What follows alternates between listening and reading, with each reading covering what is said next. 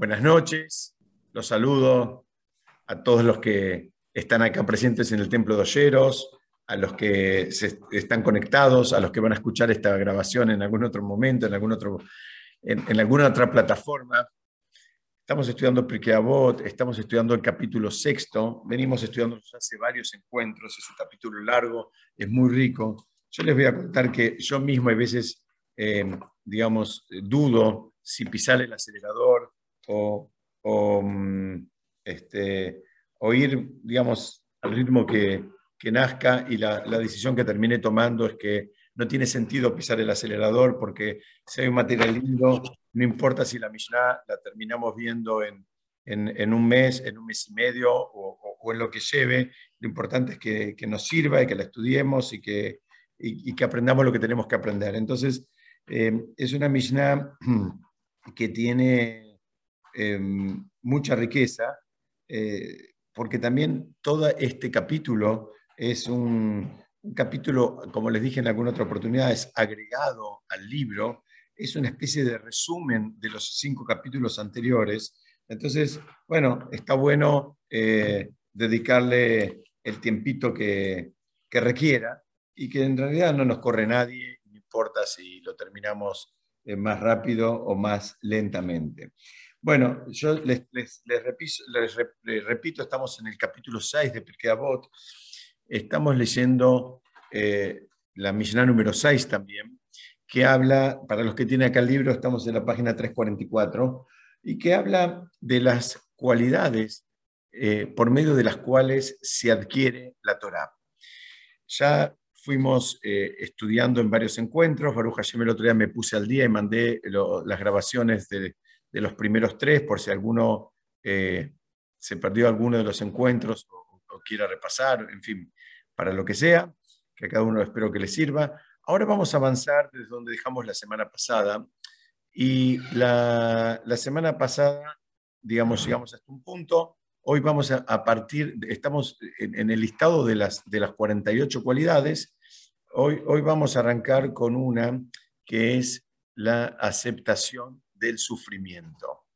¿no? Es, una, fíjense qué interesante, esa es una de las cualidades también como para adquirir la Torah. Alguien puede decir, bueno, eh, para adquirir la Torah, como ya planteamos en otras oportunidades, alguien puede pensar, bueno, estudio, repaso, sé, conozco. Ahora viene, fíjense que es todo un trabajo eh, de refinamiento personal y hace falta la aceptación del sufrimiento. Yo quiero hacer una pequeña aclaración antes de empezar a compartir el material, es que yo me basé eh, em, eh, básicamente para eh, explicar esta parte de la Mishnah, este concepto de la aceptación del sufrimiento, en un trabajo del Rab, del Rab Tversky, que algunas veces ya, se, los, se, los, se, los, mencioné porque yo uso mucho sus libros, pero además en particular me, me sentí muy cómodo con este libro de él porque eh, él, además de ser rab, era psiquiatra, trabajó de psiquiatra eh,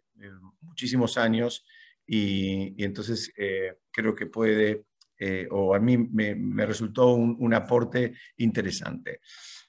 el sufrimiento, y miren, Mina Shamaim cayó en uno de los días así pesados que toca acá en como hablábamos antes de empezar la grabación con algunas personas acá presentes o, o inclusive con, compañeros eh, eh, a través del Zoom. Un día difícil en Buenos Aires por esta tragedia que nos toca. Y el, el eh, habla cuando, cuando se refiere a, esta, a este requerimiento, ¿no? a esto que hace falta aceptar el sufrimiento como para terminar de adquirir la Torah. Él empieza a, a hacer un desarrollo y él dice, mira, es sin duda una de las pruebas más difíciles que le puede tocar a la persona, ¿no? aceptar el sufrimiento. Y él explica que instintivamente nuestro sistema sensorial hace que automáticamente, de alguna manera, eh, reaccionemos intentando apagar, intentando evitar el dolor. ¿no? O sea, hay una, hay una situación que nos resulta dolorosa y nuestro sistema sensorial trata de, eh, como les decía, eh, evitarlo, trata de apagarlo, trata de minimizar ese dolor. Eh, y la Torah sabemos que no nos pide que vayamos más allá de nuestra capacidad, sino que por más duro que se nos presente en, la, mente y en el corazón, cada una de las situaciones que nos toca vivir, por más dura que sea, es, tenemos que saber que, eh, por un lado, si nos toca vivirlas porque tenemos los recursos como para, para vivirla, como que Hashem explica a nuestros sabios, no manda pruebas que la persona no pueda, digamos, eh, vamos a decirlo, o soportar o, o, pasar. ¿no? Si quieren, eh, las dos acepciones sirven. Y por otro lado, digamos, tenemos que saber que es natural que si la persona reacciona tratando de evitar el dolor, que no es que hay que quedarse en ese lugar, ah, digamos, eh, eh, eh, no, no, hay ningún problema con que si la persona siente dolor frente a una situación, trate de evitarlo. Entonces, porque alguien podría pensar que el, evitar el dolor contradice la idea de aceptar el sufrimiento, y acá son dos cosas distintas. Entonces, él él, hace una, diferencia y él dice que suelen usarse como sinónimos el dolor y el sufrimiento, pero técnicamente son diferentes. ¿no? A veces en castellano dolor y sufrimiento las, usamos como intercambiables, pero hay, hay, una diferencia, digamos, si se quiere técnica. Dice, si, si una persona, por ejemplo, siente un dolor severo y se le administra, eh, por ejemplo, eh, morfina, lo más probable es que ese dolor ya no lo sienta. Pero explica el Tversky, estoy acá, yo no soy médico ni mucho menos, estoy compartiendo con ustedes algo que, estuve estudiando, eh, que él dice que si le pedimos a esa persona que a, la cual le administramos morfina un, un tiempito antes, unas horas antes, que se enfoque en el dolor de manera cuidadosa, dice, lo más probable es que va a contestar que sí, que el dolor está ahí, pero ya no molesta. ¿no? O sea, como que la morfina lo que hace es, entre comillas, o podría ser una, eh, él, lo compara también, ¿cómo? Que baja la, necesidad del dolor. Tal cual, baja, baja, sí. Perdón. Exactamente, exactamente. Acá, acá me están compartiendo que hay dolor, pero pero no hay sufrimiento. ¿Por qué? Porque eh, así explica el Rab, él dice que el sufrimiento será cuando el cerebro interpreta la sensación de dolor como tal. Si el cerebro registra para él que eso, e, e, ese dolor, eh, digamos, es dolor, entonces se genera un sufrimiento. Entonces, él, dice, de la misma manera que la morfina, o podría ser también eh, hipnosis, ustedes vieron que hay mucha gente que a veces le quitan el, dolor y la consiguen, digamos, eh, eh, por decirlo de alguna manera, como anestesiar con, hipnosis.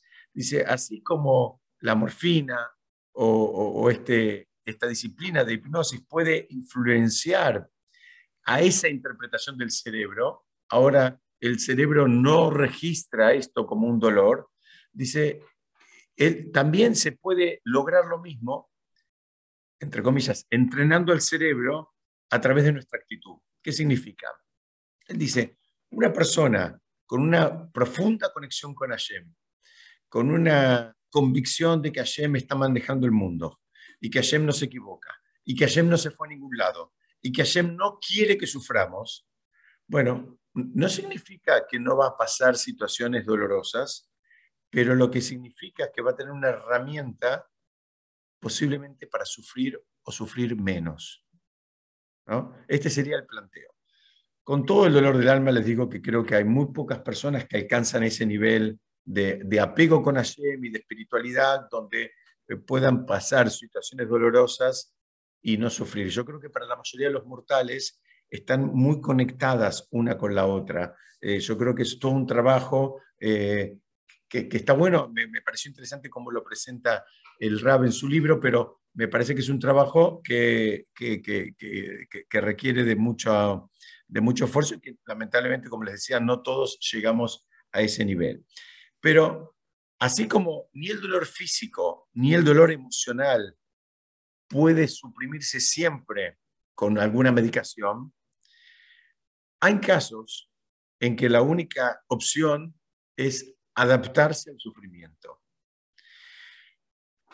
Entonces, tenemos que, yo quiero compartir, hoy es un día que vamos a compartir un, montón de, historias, tal vez más de las, que habitualmente compartimos, pero tanto en, este caso como en, los que vamos a ver en un ratito, eh, creo que está bueno apoyarnos. O sea, de todas las criaturas que hay en el universo, así entendieron nuestros sabios en el Talmud, el ser humano es el más propenso a sufrir un dolor emocional. Eh, y justamente es la inteligencia de los seres humanos la que nos hace más vulnerables al sufrimiento, ¿no? la, que nos hace que, suframos más. El hombre más sabio que existió sobre la tierra, el rey Shlomo, en su libro Coelet, dijo una frase terrible. Él dice, quien incrementa conocimiento, incrementa sufrimiento. ¿Por qué? Porque cuando, cuando incrementas el conocimiento, tu percepción de la realidad es más amplia, es más completa, es más profunda, ¿no? Es muy distinta, eh, digamos, la percepción de la realidad de una persona, vamos a decirlo de una manera, eh, digamos, gráfica, que tiene un, un nivel de conocimiento 5 en relación a una persona que tiene un nivel de conocimiento 10, en alguna escala que se les ocurra, no importa. Lo que está diciendo el Somo es, mira, tenés que saber que cuando vos aumentás en conocimiento, eh, aumenta tu percepción de la realidad y tu percepción de la realidad definitivamente va a tener un impacto y ese impacto es eh, un mayor sufrimiento. El que está en un lugar de mucha más ignorancia hay una parte de la realidad que le pasa por el costado y él no entiende, ni sabe, ni percibe qué es lo que está pasando alrededor y a duras penas solamente percibe lo que le pasa a él.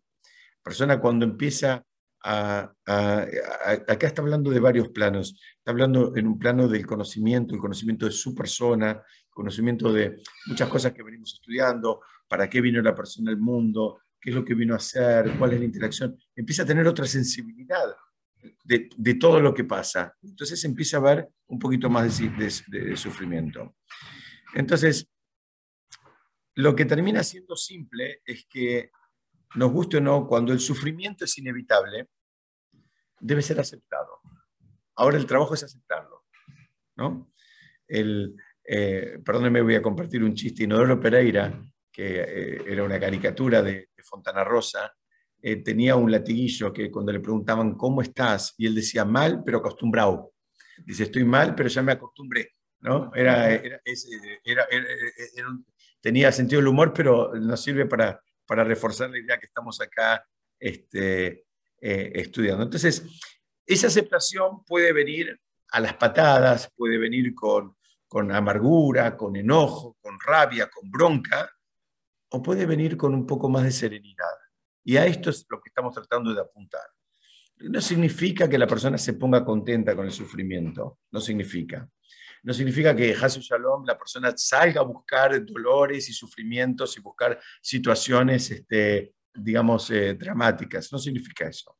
Significa que eh, una forma, lo que está hablando esta Mishnah es una forma de adquirir la Torah, una forma de darte cuenta eh, dónde está parada la persona espiritualmente hablando, es cómo reacciona cuando las cosas no salen como quiere, cómo, cómo reacciona frente a las dos cosas, al dolor y al sufrimiento.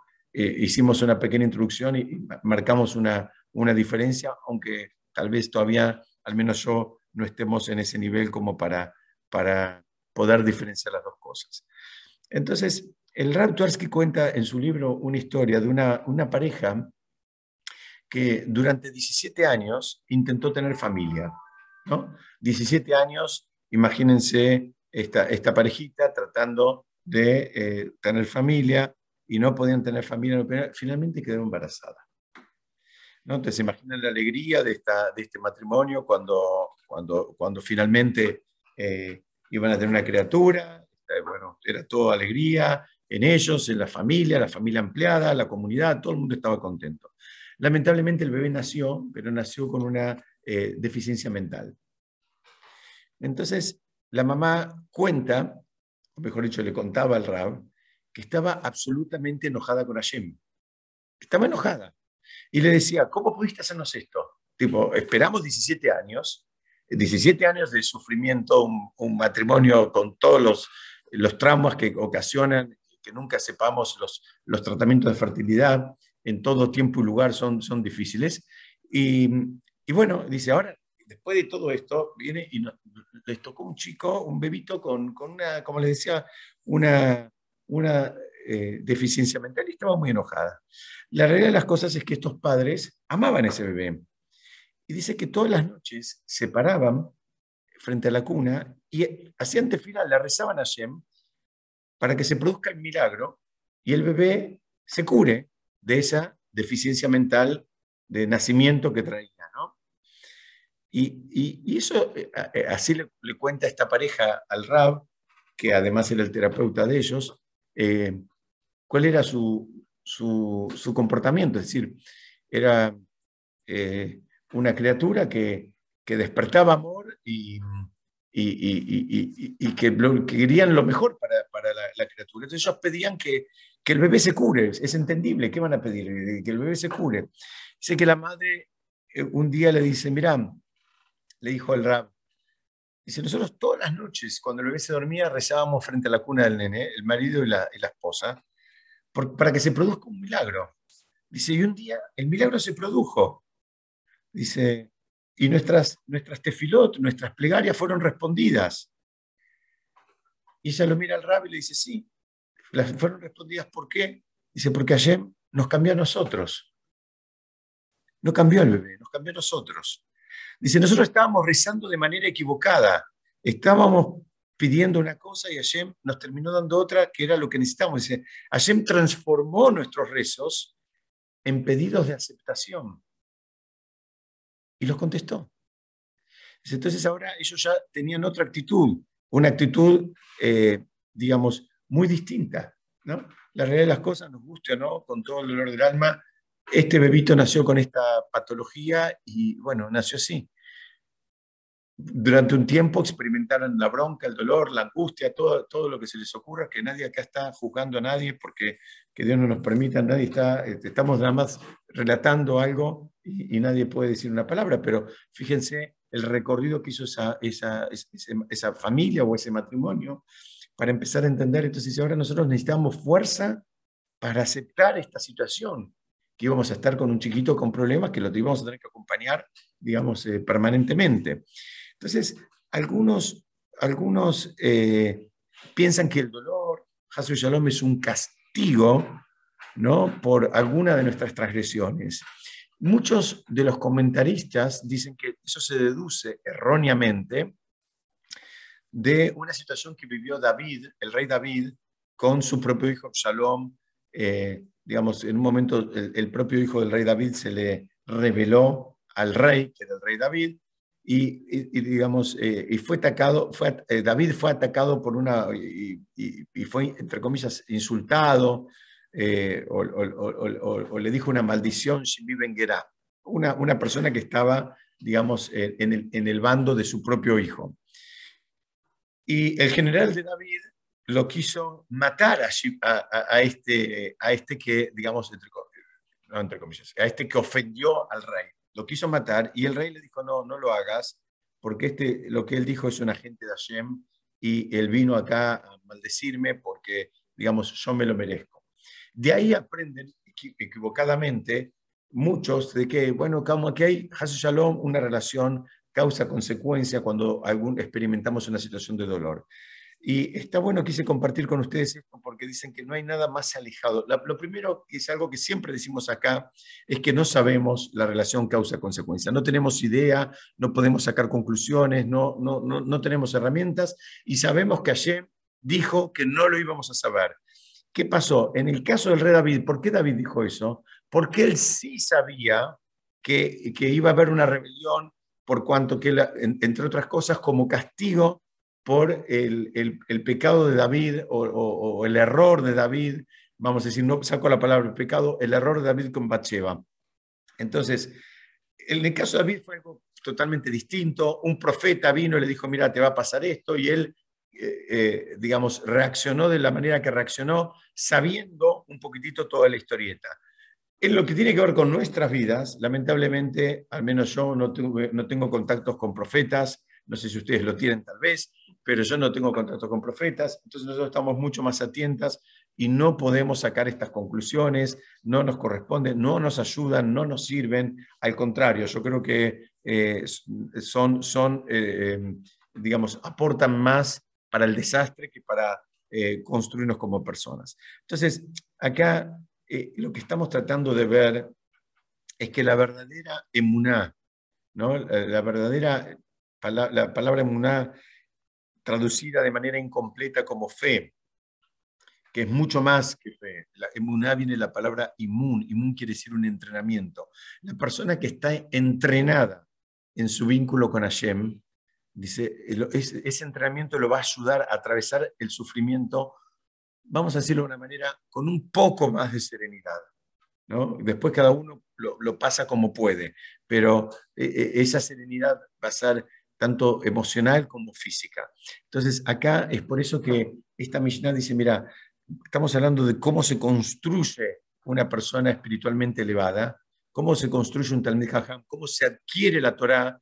Bueno, mira, una de las maneras de, adquirir la Torah es eh, entender toda esta dinámica que vamos hablando y, entender y, ver cómo reacciona la persona frente a una situación dolorosa. No significa que hay que reaccionar jajaja, ja, ja, pero eh, sabemos que hay los dos extremos, ¿no? Está el que patea el, tablero, el que se aleja por completo, el que no quiere saber nada, el que maldice, el que eh, experimenta rabia, bronca, o el que entiende que también nos guste o no nos guste, el mundo tiene una dinámica, la creación tiene una dinámica y que hay cosas que a veces eh, eh, de esa dinámica que no conocemos. Entonces, creo que eh, quedó, quedó, quedó claro este concepto y es súper interesante porque fíjense que no tiene nada que ver con, estrictamente con conocimientos. Si vos decís cómo se adquiere la Torah, vos podrías pensar que tiene que ver con, únicamente con matices que, agreguen en relación al conocimiento. Acá no está hablando de conocimiento, está hablando de, eh, eh, cómo se construye la persona ¿no? y se hace receptáculo para que la Torah se pueda posar en él. Es, muy interesante. El siguiente requisito que trae esta Mishnah es para mí también sumamente interesante, es conciencia del lugar propio. Eh, es, em, es, eh, eh, es, muy interesante, ¿no? Porque, otra vez más, acá no te está diciendo, no, no te está diciendo estudiar, repasar, memorizar, hacerte resúmenes, eh, en fin, te está hablando que vos tenés que tener conciencia de tu lugar. ¿Qué significa? La persona en algún punto tiene que saber con honestidad cuáles son sus virtudes y cuáles son sus defectos. Si la persona no tiene claro eso, no es un receptáculo para la Torah de verdad. Si él está, se, autoengaña en relación a sus virtudes o en relación a sus defectos, si, infla las virtudes o desinfla y oculta, minimiza los defectos, bueno, él ya está parado en un lugar que, no, es, eh, no es emet, no es verdad. Y nosotros necesitamos que todo lo que pase alrededor de la persona sea verdad para que algo como la Torá, que es de origen divino y es absolutamente emet, es absolutamente verdadero del principio al final, se pueda posar en ese receptáculo. Esto también es interesante. Es, eh, eh, así como hay materiales que uno con otro no pegan, y vos necesitas un material que sea, digamos, apto como para, si vos querés unir dos materiales, querés que, que, vas a comprar el pegamento y elegís de acuerdo a los materiales que querés pegar el tipo de pegamento que es apto para que se unan esos materiales. Una de las cosas que hace que la Torá se una con la persona es el emet, es la verdad. Entonces, cuando no hay verdad, en, eh, cuando no hay honestidad, en este caso para empezar, en el, en el, diagnóstico, si se quiere de alguna manera. Entonces, en la propia evaluación, eh, ya, ya ahí es como que la Torah no entra, porque no hay, no hay un receptáculo que sea, digamos, propicio como para, para, la, para que la Torah entre. Entonces, cuando la persona sabe lo que le falta, así como actuamos en el mundo material, ¿no? Si la persona tiene una empresa y sabe que, qué sé yo, los pedidos tardan un mes en salir, entonces sabe que le falta un poco más de, mano de obra en, el depósito preparando pedidos, sale a buscar a alguien que pueda preparar pedidos, no sale a buscar un gerente financiero, sale a buscar a alguien que, que pueda preparar pedidos. Y si al revés tiene un desorden financiero, sale a buscar ayuda en términos de alguien que pueda manejar la parte financiera. No trae un cadete que lo que sabe hacer es preparar pedidos. ¿Qué significa? Así como en el ejemplo lo hago un poco exagerado para que, para que por lo menos eh, eh, lo, tengamos un poco más de registro, eh, en, el mundo espiritual es lo mismo. La persona tiene que, reconocer qué es lo que le está faltando, si siente que le falta una herramienta, que le falta conocimiento, que le falta profundidad, y tiene que salir a buscarla. Es, es, es eso. Entonces, Conciencia del lugar propio también significa que el Talmud Ham empieza a entender que su lugar, en definitiva, él está ahora de paso, como estamos todos, ¿no? De paso en este mundo, pero su lugar, en definitiva, él está construyendo su lugar en el Omabá. Hay, hay algo que mucha gente se confunde, algunas veces creo que yo ya creo que lo dije, pero la gente piensa que el Olamabá, el mundo venidero, es un lugar al que uno va. Y llega y está ahí hecho por, por otras personas. La mala noticia es que el Olama Bam, el mundo venidero, es individual. Es lo que cada uno se construyó. No es que uno va y el lugar ya está. No, de acuerdo a lo que vos te construiste, a lo que vos valoraste, a lo que vos le dedicaste esfuerzo y tiempo, acá abajo, así va a ser tu, tu mundo venidero. Si acá abajo todo lo que te importaba era el fútbol y la, la tabla de posiciones y los goles y no sé qué, no sé cuánto, bueno, tu, tu Olama Baba seguramente va a tener algo eh, que ver con, con, el fútbol, por decirlo de alguna manera. Y si te importaron cosas más valiosas, vas a tener eh, también acceso a cosas más valiosas. Si dice nuestro Jajamín, si la persona va, ahí va a estar dando clases, Moshe, Abraham, Jacob, uno va a querer entrar y te va a decir, no, no, un momento, si eh, tuviste 120 años en tu paso por la tierra, nunca te importó ir a una clase, nunca te importó, ahora querés ir a escuchar a Moshe, no, ahora vos no entras a esta clase, te van a decir, Jesús Shalom. Eh, estoy también exagerando los ejemplos, pero es muy importante que entendamos este concepto. No es un lugar al que se va, es un lugar que cada uno se lo construye. Se lo construye inclusive con los vínculos. Los vínculos que uno tiene acá abajo son el estilo de vínculos que uno va a tener también arriba. ¿Quiénes son tus amistades? ¿Son, ¿Tus amistades son todos este, o son todos este, tránfugas, por decirlo de alguna manera? Entonces, la conciencia del lugar propio también tiene que ver con algo eh, sumamente interesante. Es, persona no trata de encajar donde no pertenece. No hace el esfuerzo. Sabe cuál es el lugar de él y cuál no es el lugar de él. Y no, significa que no pueda en algún momento interactuar en otros ámbitos, pero no hace el esfuerzo por encajar a donde no corresponde. ¿no? El Talmud no sé, por decir algo, un día lo invitan a, un evento, una inauguración en un museo y demás. Bueno, tal vez él, por el cariño, por el vínculo con la persona que está haciendo la muestra en ese museo, supongamos de pinturas, él va. Pero eso no significa que él ahora trata de, de, meterse en el ambiente del arte y de, eh, de los museos. Estoy dando, eh, insisto, un ejemplo para, tratar de explicar esto. Hay lugares que la persona empieza a reconocer como propios y hay lugares que no. Y donde no, no hace el esfuerzo por encajar ahí. El problema es que eh, e, esto está muy relacionado con la autoestima, ¿no? La persona empieza a entender dónde es su lugar y dónde no, dónde está como pez en el agua y dónde no está como pez en el agua, y dónde directamente ni, ni, ni hace, o no hace el esfuerzo en ir, o va, pero sabe que ese no es su lugar. Él está de visita en ese lugar, pero no es su lugar no hace el esfuerzo por encajar.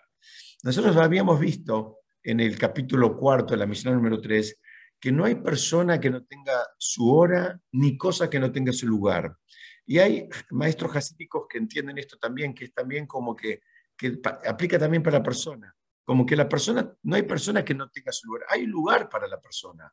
¿no? Para este es este ámbito, para el otro es el otro ámbito, y, ahí es donde la persona termina, eh, digamos, fluyendo, por decirlo de alguna manera. Sí, por favor. Eh, a mí me gusta mucho eh, eh, generalmente hacer un listado para autoconocimiento. ¿Quién soy? Una columna. ¿Quién no soy? Y de las dos primeras columnas sale la tercera que sería ¿quién quiero ser? Y eso te lleva al autoconocimiento porque estás viendo exactamente lo que vos decías, eh, realmente quién sos, quién no, y, bueno, ¿a dónde querés llegar? Bueno, espero que se haya escuchado acá el aporte de Gladys, que ya hace un trabajo bastante, bastante particular, bastante minucioso, ¿no? Dice, comento, lo repito porque no sé si se escuchó, pero ella dice que hace un trabajito de tres columnas donde anota en una quién es, en otra quién no es, y de ahí surge eh, quién quiere ser. Bueno, ese es un trabajo que la persona también lo tiene que hacer. Porque ¿saben cuál es el problema? Es que muchas veces ni siquiera sabemos cuál es el lugar propio y a veces queremos el lugar del otro. Nos resulta, siempre te resulta más atractivo, ¿no? Como se dice, el, pasto del vecino es siempre más verde, ¿no? Entonces siempre te parece que el lugar del otro debería ser el tuyo, no está contenta con el suyo o no hizo siquiera el esfuerzo de descubrirlo cuál es el suyo. Ese es el problema. Ni siquiera es el esfuerzo de ver dónde es que, me voy a terminar sintiendo bien. Entonces va probando sentirse bien en lugares ajenos. Claro que no se siente bien porque no es, no es el lugar de, él. Entonces acá hay un riesgo con, esto, con este concepto del lugar.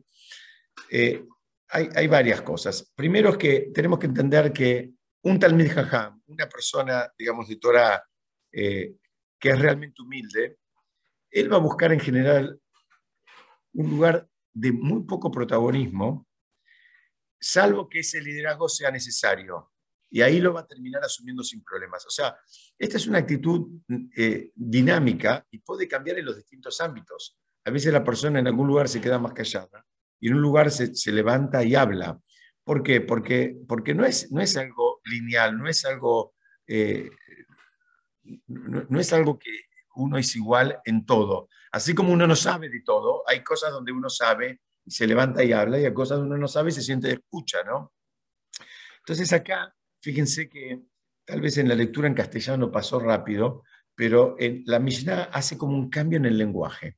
Acá donde estamos en un punto de inflexión, donde hubieron unas 24 eh, cualidades primeras, empiezan las segundas, que ahora cambia, porque las primeras decía que, lo que habla de lo que hacía falta con esto, con lo otro, con alegría, con humildad, etcétera, etcétera, ¿no? Y de ahora en más describe a la persona y su accionar, o sea, te dice tener conciencia del lugar propio. O sea, ahora ya no dice con conciencia, sino que habla de que ya la persona puso en práctica eso.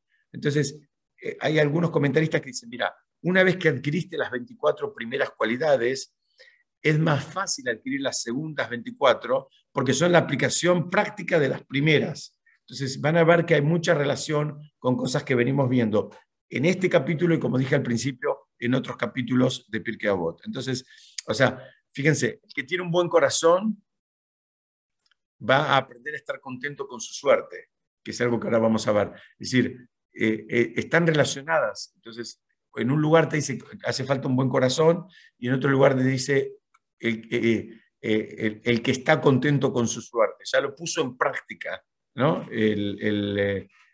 Hay otros que dicen, mira, con las primeras 24 cualidades se, adquiere la Torah y con la puesta en práctica de las segundas 24 cualidades se la retiene, que también es, parte del trabajo, porque la Torah es, es, es, un conocimiento que está vivo, y que la persona tiene que nutrirlo permanentemente. Entonces está adquirirlo por primera vez y después está cómo lo, cómo lo sostengo, cómo lo mantengo. Entonces, vamos a avanzar un poquitito, que es lo que viene ahora, eh, algo lo anuncié. Otra de las cualidades que hacen falta es el que está contento con su parte, en hebreo se dice asamiach bejilko. Eh, Esto se puede entender de varias maneras. Primera, parte, primera explicación literal es el que está contento con su suerte, con, con su parte, perdón, con lo que le tocó, ¿no? La parte de, con su porción, con lo que le tocó. Otra, otra manera, eh, esto ya es mucho más sutil, porque en hebreo se, se- se percibe, es el que puede estar contento con la parte del otro. Vos podés decir, Asameas Bejelko, estoy contento con el Helek del otro. El- eh, acá la acentuación de la palabra puede notar que se refiere a mi propia porción o a la porción del otro. Este es un nivel. ¿no? El que ve que otro le pasa algo bueno, eh, eh, avanza en su estudio, avanza en su negocio, avanza en su familia, avanza en su noviazgo, avanza en lo que sea, le está yendo bien y demás, y se puede poner contento. Es, una, es un nivel también de, de, eh, propicio como para que la Torah se pose en él. Entonces, y hay otra explicación que, bueno, en lugar de decir parte, la entiende como su suerte, ¿no? Como que lo que le tocó en términos de suerte, como que lo que, lo que le tocó con las barajas, por decir de alguna manera. Entonces, algo de esto ya lo vimos en el capítulo cuarto de la misión número uno, lo vimos hace como un año y medio o, dos, que es que cuando la persona más entiende que la Neyamá, el alma de la persona es de origen divino, y que él puede unirse a Hashem. La Neyamá lo que tiene de bueno es que es el nexo conector eh, con Hashem. Entonces, menos debería preocuparse la persona por las cuestiones mundanas y más preocuparse por, digamos, las cuestiones espirituales que le van a dar una conexión con, nada más y nada menos que con, que con Dios. Entonces, esto lo explican, fíjense, miren qué lindo ejemplo. Este. Dice, una persona que tiene un dolor de cabeza terrible, le duele mucho, mucho la cabeza. ¿no? no puede dormir, no puede comer, no puede trabajar, no puede caminar, no puede nada. Ahora vienen y le dicen, mira, te ganaste el grande de la lotería. Ganó 100 millones de dólares. Dice, seguramente esa persona ya no está pensando en el dolor de cabeza.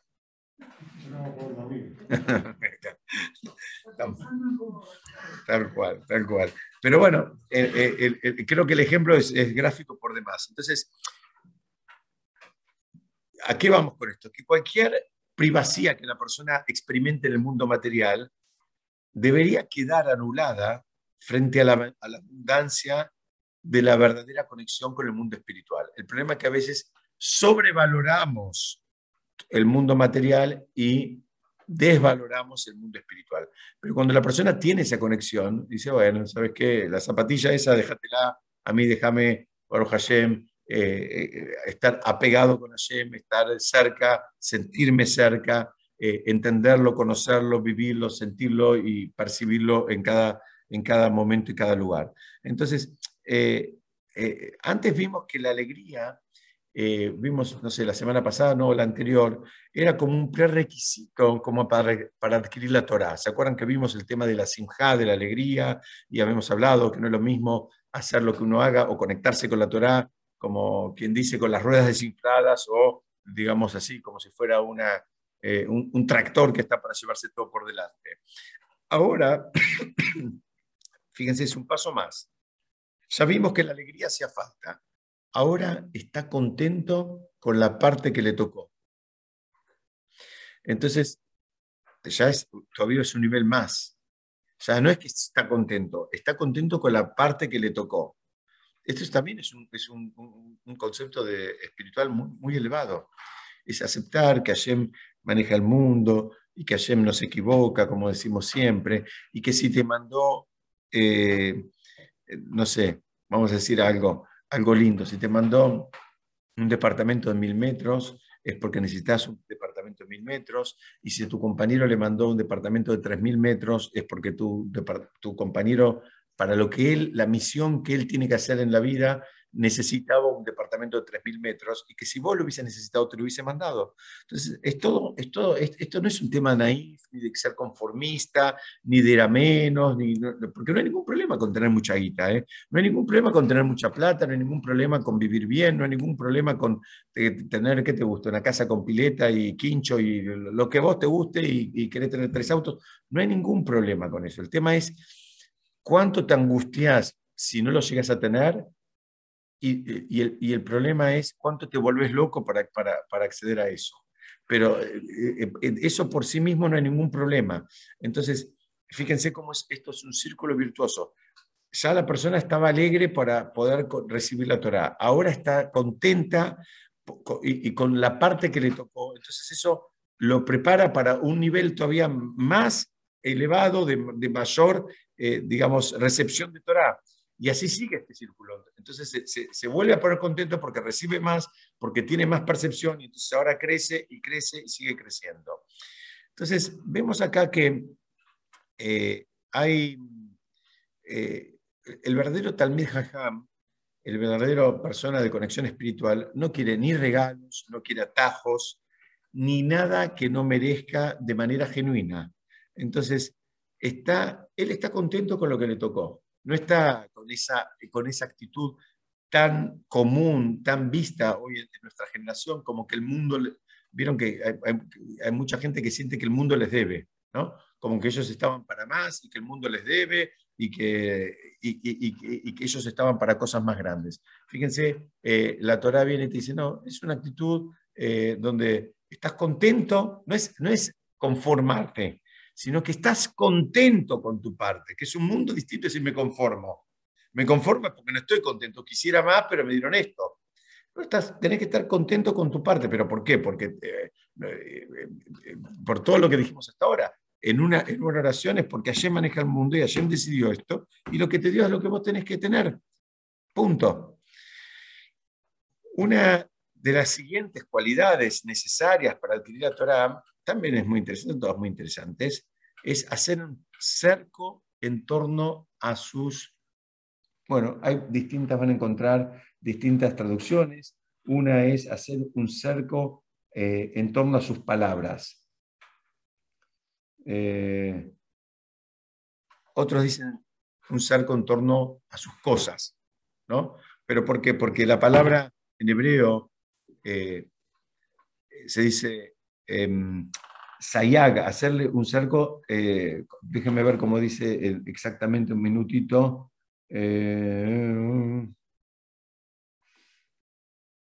Aose Sayag Lidvarab, el que, hace un cerco, Dvarab puede ser entendido como sus palabras o sus cosas. ¿Ok? Y vamos a tratar de acá de de que de, qué se trata. En el capítulo 1, allá, no sé, hace dos o tres años atrás, vimos que los sabios de la Magna Asamblea recomendaban hacer un cerco en torno a la Torá para evitar tropiezos. Así es el caso de que hay, hay, hay, muchas alajot, hay muchas leyes que en realidad eh, son prohibiciones extras que pusieron los sabios para que no lleguemos a, tropezar y eh, transgredir las prohibiciones eh, centrales, importantes y, si se quieren, eh, fundamentales. Entonces, acá lo que te dice la Mishnah es que vos hagas, te propone, ¿no? como que vos te hagas tus propios cercos extras, que sean personales, particulares, según cada uno lo entienda. ¿no? Y el Rav Torsky trae en su libro, ustedes eh, saben que él, trabajó muchos años, trabajó, no sé, fueron como 60 años con, alcohólicos en, las, en, la agrupación de alcohólicos anónimos de, distintas ciudades de Estados Unidos. Y él cuenta un caso de dos, de dos eh, alcohólicos recuperados, que uno de ellos ni siquiera pasaba cerca de los lugares donde servían bebidas. O sea, si, si tenía que pasar por la puerta, cruzaba y, y evitaba pasar cerca del lugar donde, donde había ahí expendio de bebidas alcohólicas, cuando el otro pensaba que, que este estaba exagerando, ¿no? que bueno, no es para tanto, que pase por la puerta no te va a hacer nada. Dice, bueno, eh, el, Rab, cuenta ahí, lamentablemente, no entendió la fuerza de la tentación que causaba en él mismo y lamentablemente en un momento terminó entrando y volviendo a tomar.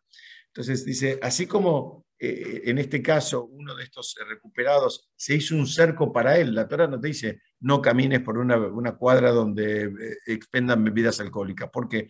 Porque para la mayoría de las personas puedes tener, eh, no una cuadra, puedes tener un barrio entero y vos seguís de largo y no, eso no te resulta un desafío. Pero hay gente que eso le resulta un desafío. Bueno, así como cada uno debemos buscar las cosas en que, en que sabemos que nosotros, eh, también es un trabajo de honestidad, donde nosotros podemos tropezar y tal vez generar un cerco, ¿no? Para, para evitarlo. Y no lo piensen solamente en términos de las mitzvot, a veces hay que hacer esto mismo en términos de eh, las interacciones con otras personas. Por decir un ejemplo que se me ocurre ahora, si, si una persona es eh, muy enojadiza y, y, le echa hervida, bueno, a veces cuando alguien le plantea un tema y, ya siente que está por aflorar esa reacción, debería decir, ¿sabes qué? Déjamelo pensar, no te voy a contestar ahora. Él mismo hace un cerco y, y trata de eh, no, no darle lugar a que fluya esa reacción que él ya reconoce como, como algo por lo menos no apetecible. ¿no? Entonces, eh, eh, eh, está hablando, fíjense que está hablando de, insisto, de cómo construirse una persona espiritualmente elevada para que la Torah se pueda posar en él y, no está hablando de, de, formas de incorporar conocimiento, cuántas veces tenés que leer y cuántas veces tenés que repasar, no te habla de todo eso.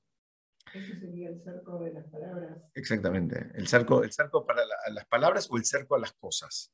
El cerco a las palabras es si la persona es enojadiza, por ejemplo, él hace un cerco, en este caso, y eh, evita reaccionar, eh, dar respuestas inmediatamente. Déjamelo pensar, te voy a contestar, te digo más tarde, mañana o en otro momento. Y en relación a las cosas es lo mismo, hay actitudes, ¿no? Eh, así como una persona está, que está haciendo el, un tratamiento, por ejemplo, para adelgazar. Y bueno, no, eh, le invitan a un casamiento y, y, él sabe, si se conoce, que de pronto lo mejor, la mejor idea es ni acercarse a la mesa dulce. Porque es muy difícil decir, me voy a acercar a la mesa dulce, pero no, eh, no voy a comer o no voy a probar o, voy a comer eh, fruta nada más. Se va a terminar tentando. Cada uno se conoce. Entonces, a veces el cerco es, ¿sabes qué? Ni me acerco hasta que, porque tengo un objetivo más elevado y, y, y lo quiero sostener. Vimos nosotros también en el capítulo 13, la Mishnah 17, que, mm, eh, que el silencio era como una valla para la sabiduría, ¿no? Era algo para resguardar la sabiduría es el silencio. Eh, y la idea era que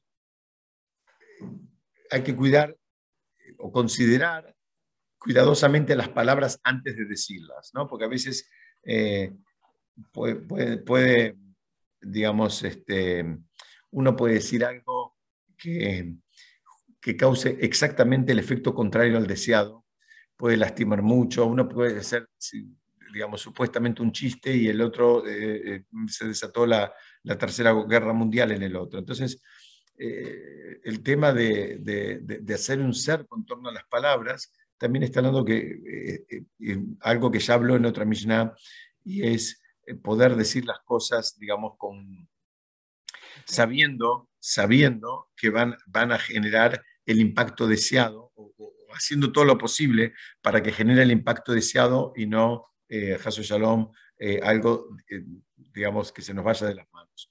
A veces, sí. Hay un tratado que dice, pensá todo lo que, lo que vas a decir y no digas todo lo que piensas. O sea, como que hay que filtrar. Claro. Porque eso hace, como vos decís, Muy bien, acá está diciendo Alicia, no sé si escucharon, pero eh, la, idea es también, a veces, eh, lo que está diciendo acá, el cerco es eso justamente, es, es, filtrar, es ver qué vas a decir, si es el momento, si va, si va a generar el, el, el impacto deseado, si tal vez te, te, sale el tiro por la culata. ¿Cuántas veces, no? Uno quiso decir una palabra de aliento y el otro se ofendió. Eh, bueno, a veces se nos puede escapar, pero lo que está diciendo es eh, tener, tener, tener registro.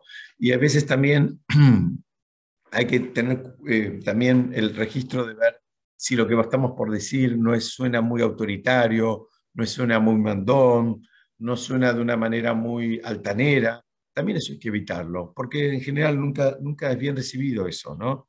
Eh, y es, una forma más de, de, cuidar nuestro comportamiento para poder adquirir la Torah. Vamos a ver un poquitito más antes de que se me vayan.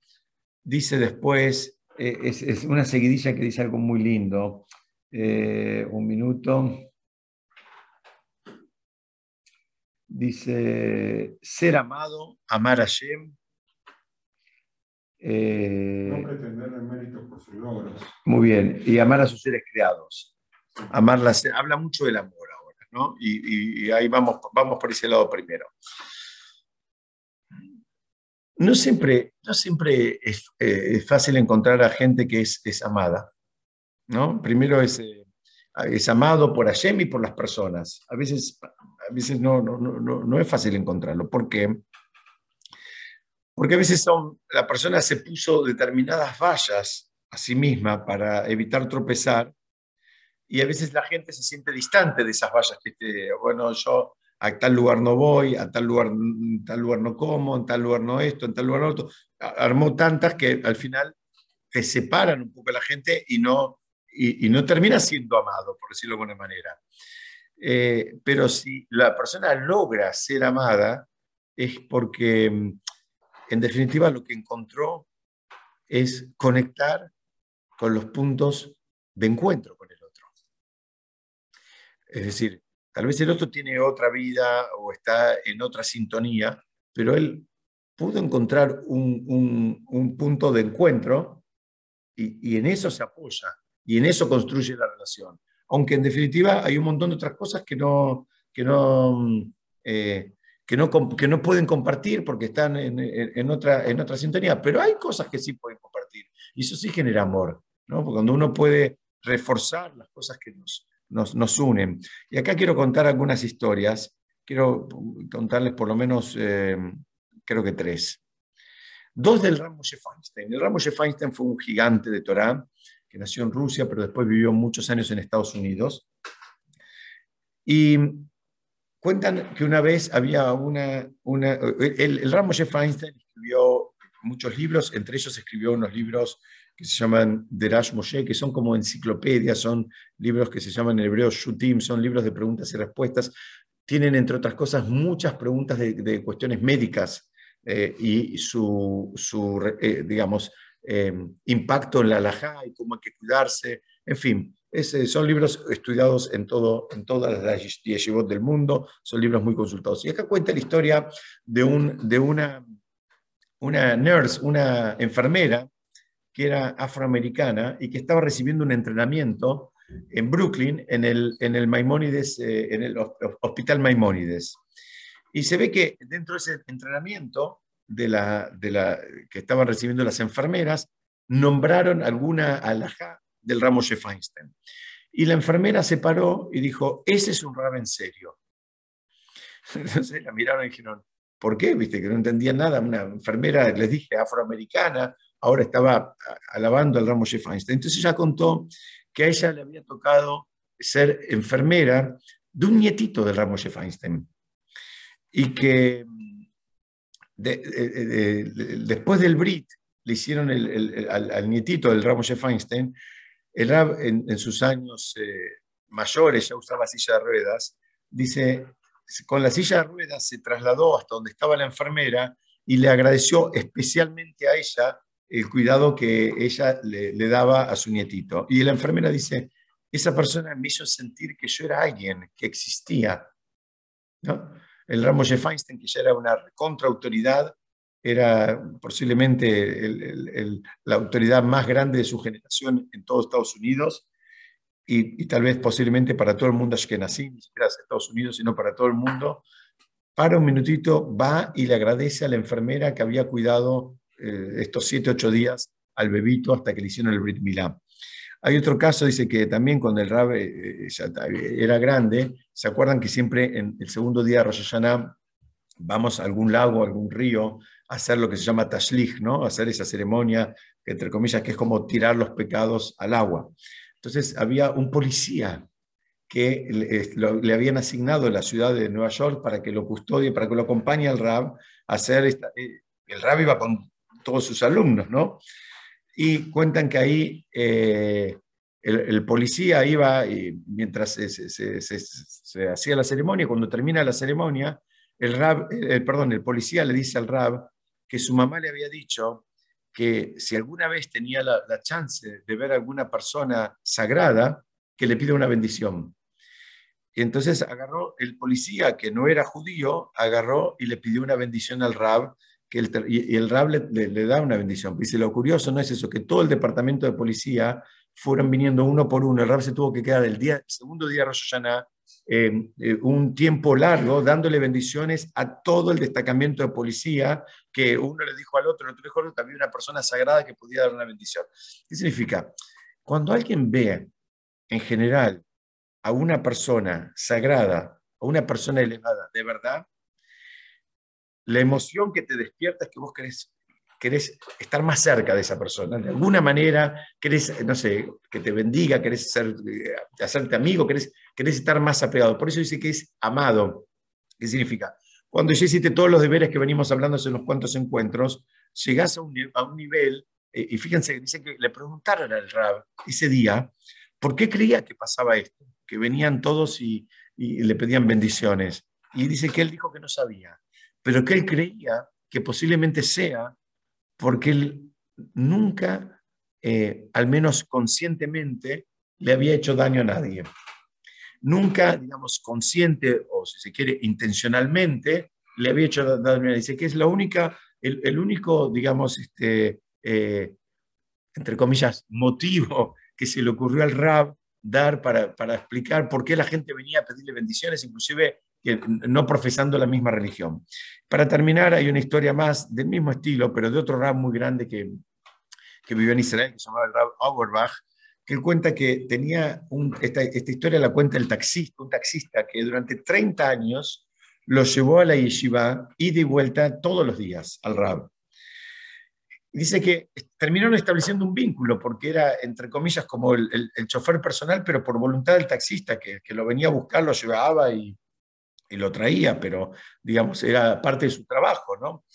Y, y, este, este chofer del, taxi no era una persona observante. Y un día dice que el rab lo miró con, así como con sufrimiento y le dijo que él no quería interferir en la vida privada del, del taxista, pero en definitiva le estaba pidiendo que no, no quería que trabaje más en Shabbat.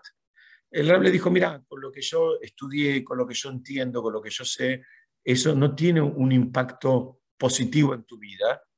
Y, el chofer cuenta, dice que se notaba la preocupación del Rab, ¿no? la angustia del Rab y la forma y el amor con el cual se lo dijo. Dice que le generó un impacto que él dejó de trabajar en Shabbat, aún no siendo una, una, una, una persona, digamos, este, observante. Pero, ¿qué significa? Cuando la persona, por eso acá dice, es amado y ama a todo el mundo esto es, una, es, es, es, una, es un ida y vuelta que se produce y que, y que es verdad.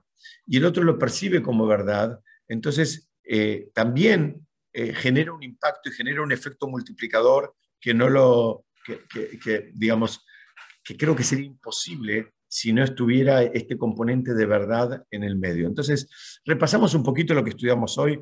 Empezamos hablando de, digamos, eh, de, todo este concepto de la, em, de, la diferencia entre el dolor y el sufrimiento.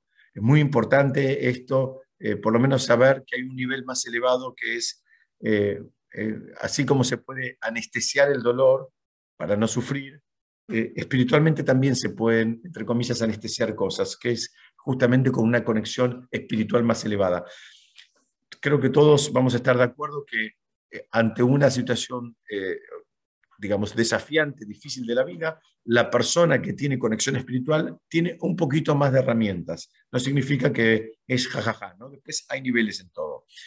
Dolor y sufrimiento no es lo mismo por definición, para eso hay que trabajarlo. No, si no lo trabajamos, eh, terminan siendo como, como sinónimos. Después hablamos, contamos la historia de este, de este matrimonio que durante muchos años no podían tener hijos, después tuvieron un, un chiquitito con problemas, y después entendieron que había que cambiar la tefilá. Había que pedir ayuda para poder aceptar, digamos, la situación. A veces es, esa también es eh, saber cómo rezar y saber qué pedir, es también un nivel que, que hay que desarrollarlo. Eh, hablamos de lo que dijo el rey Salomón, el hombre más sabio que, hubo sobre la tierra, que dijo, quien incrementa conocimiento, incrementa sufrimiento. ¿Por qué? Porque hay más, ahora percibís más, ahora entendés más, ahora, ahora, ahora sabes más lo que está por pasar. Siempre, yo creo que conté en otra oportunidad, pero me viene, cuando hablo de esto, me viene la historia cuando fue la declaración de la independencia eh, en Israel, eh, creo que todos vimos los videos que se declara la independencia y se hacían rondas y la gente bailaba y todo. Y David Ben Gurión se fue a su casa y la hija le dice a David Ben Gurión, no entiendo, era el sueño de tu vida, está, todo el mundo está, está festejando y vos se, fue a la casa de David Ben Gurión, no fue a bailar. Y David dice, si ellos supieran lo que yo sé, no estarían bailando tampoco. Si ellos supieran ahora lo que yo sé, porque él sabía que los iban a atacar al otro día, él ya sabía que nos iban a atacar. Si yo lo dejo bailar, que bailen esta noche. Mañana nos van a atacar. El que sabe más tiene otro nivel de conciencia, tiene, ve una figura más grande y a veces eso también genera un poquito más de sufrimiento. Entonces hay que prepararse para poder soportar ese sufrimiento. Hablamos también del caso de la conciencia del lugar propio. La conciencia del lugar propio es ser honesto, saber cuáles son las virtudes, cuáles son los defectos, cuáles son las áreas a mejorar y armar un, un plan de ruta como para para, hacerlo, para atacarlo. Y vimos también el, estar contento con la suerte de uno, que, insisto, no es una actitud conformista ni naif, sino eh, entender que me está manejando el mundo y que nosotros tenemos una, una misión, un objetivo, un desafío y que es distinto al de mi compañero y que hay lugares donde encajo, hay lugares donde no encajo y no hay que hacer el esfuerzo por, eh, digamos, gustarle a todo el mundo o eh, caer bien con todo el mundo. Bueno, hasta acá era más o menos lo que quería compartir con ustedes. Quiero eh, dejar un pequeño espacio por si alguien quiere hacer una pregunta. Saco Baruch, muy, bueno, gracias. Baruch Hashem, qué lindo que te conectaste, Sergio. Gracias a vos. No, por favor. yo te quería comentar algo que, dice Kovatlov que me parece que, que, puede aportar y que está en la línea de lo que vos decís. Él habla también del dolor y el sufrimiento y él dice que el dolor es inevitable, pero el sufrimiento es optativo. Exacto. que nos pase algo doloroso, un imponderable, pérdidas, frustraciones, eso es inevitable. Pero hacer de eso un culto a la queja, un culto al, dolor, ¿viste? Y, regodearse en eso, eso sí es optativo. Eso ya es la decisión de cada, de cada quien de cómo manejarlo. Y me parece que está en la línea de lo que planteás, ¿no? Absolutamente, absolutamente. Muy lindo, muchas gracias, muchas gracias. Bueno, eh, no sé si alguien quiere decir algo más, si no les digo a todos muchas gracias, los que vinieron acá vencieron el frío y la lluvia, los que se quedaron ahí eh, en sus casas calentitos, a todos les digo Shabbat Shalom y si Dios quiere nos vemos la semana que viene.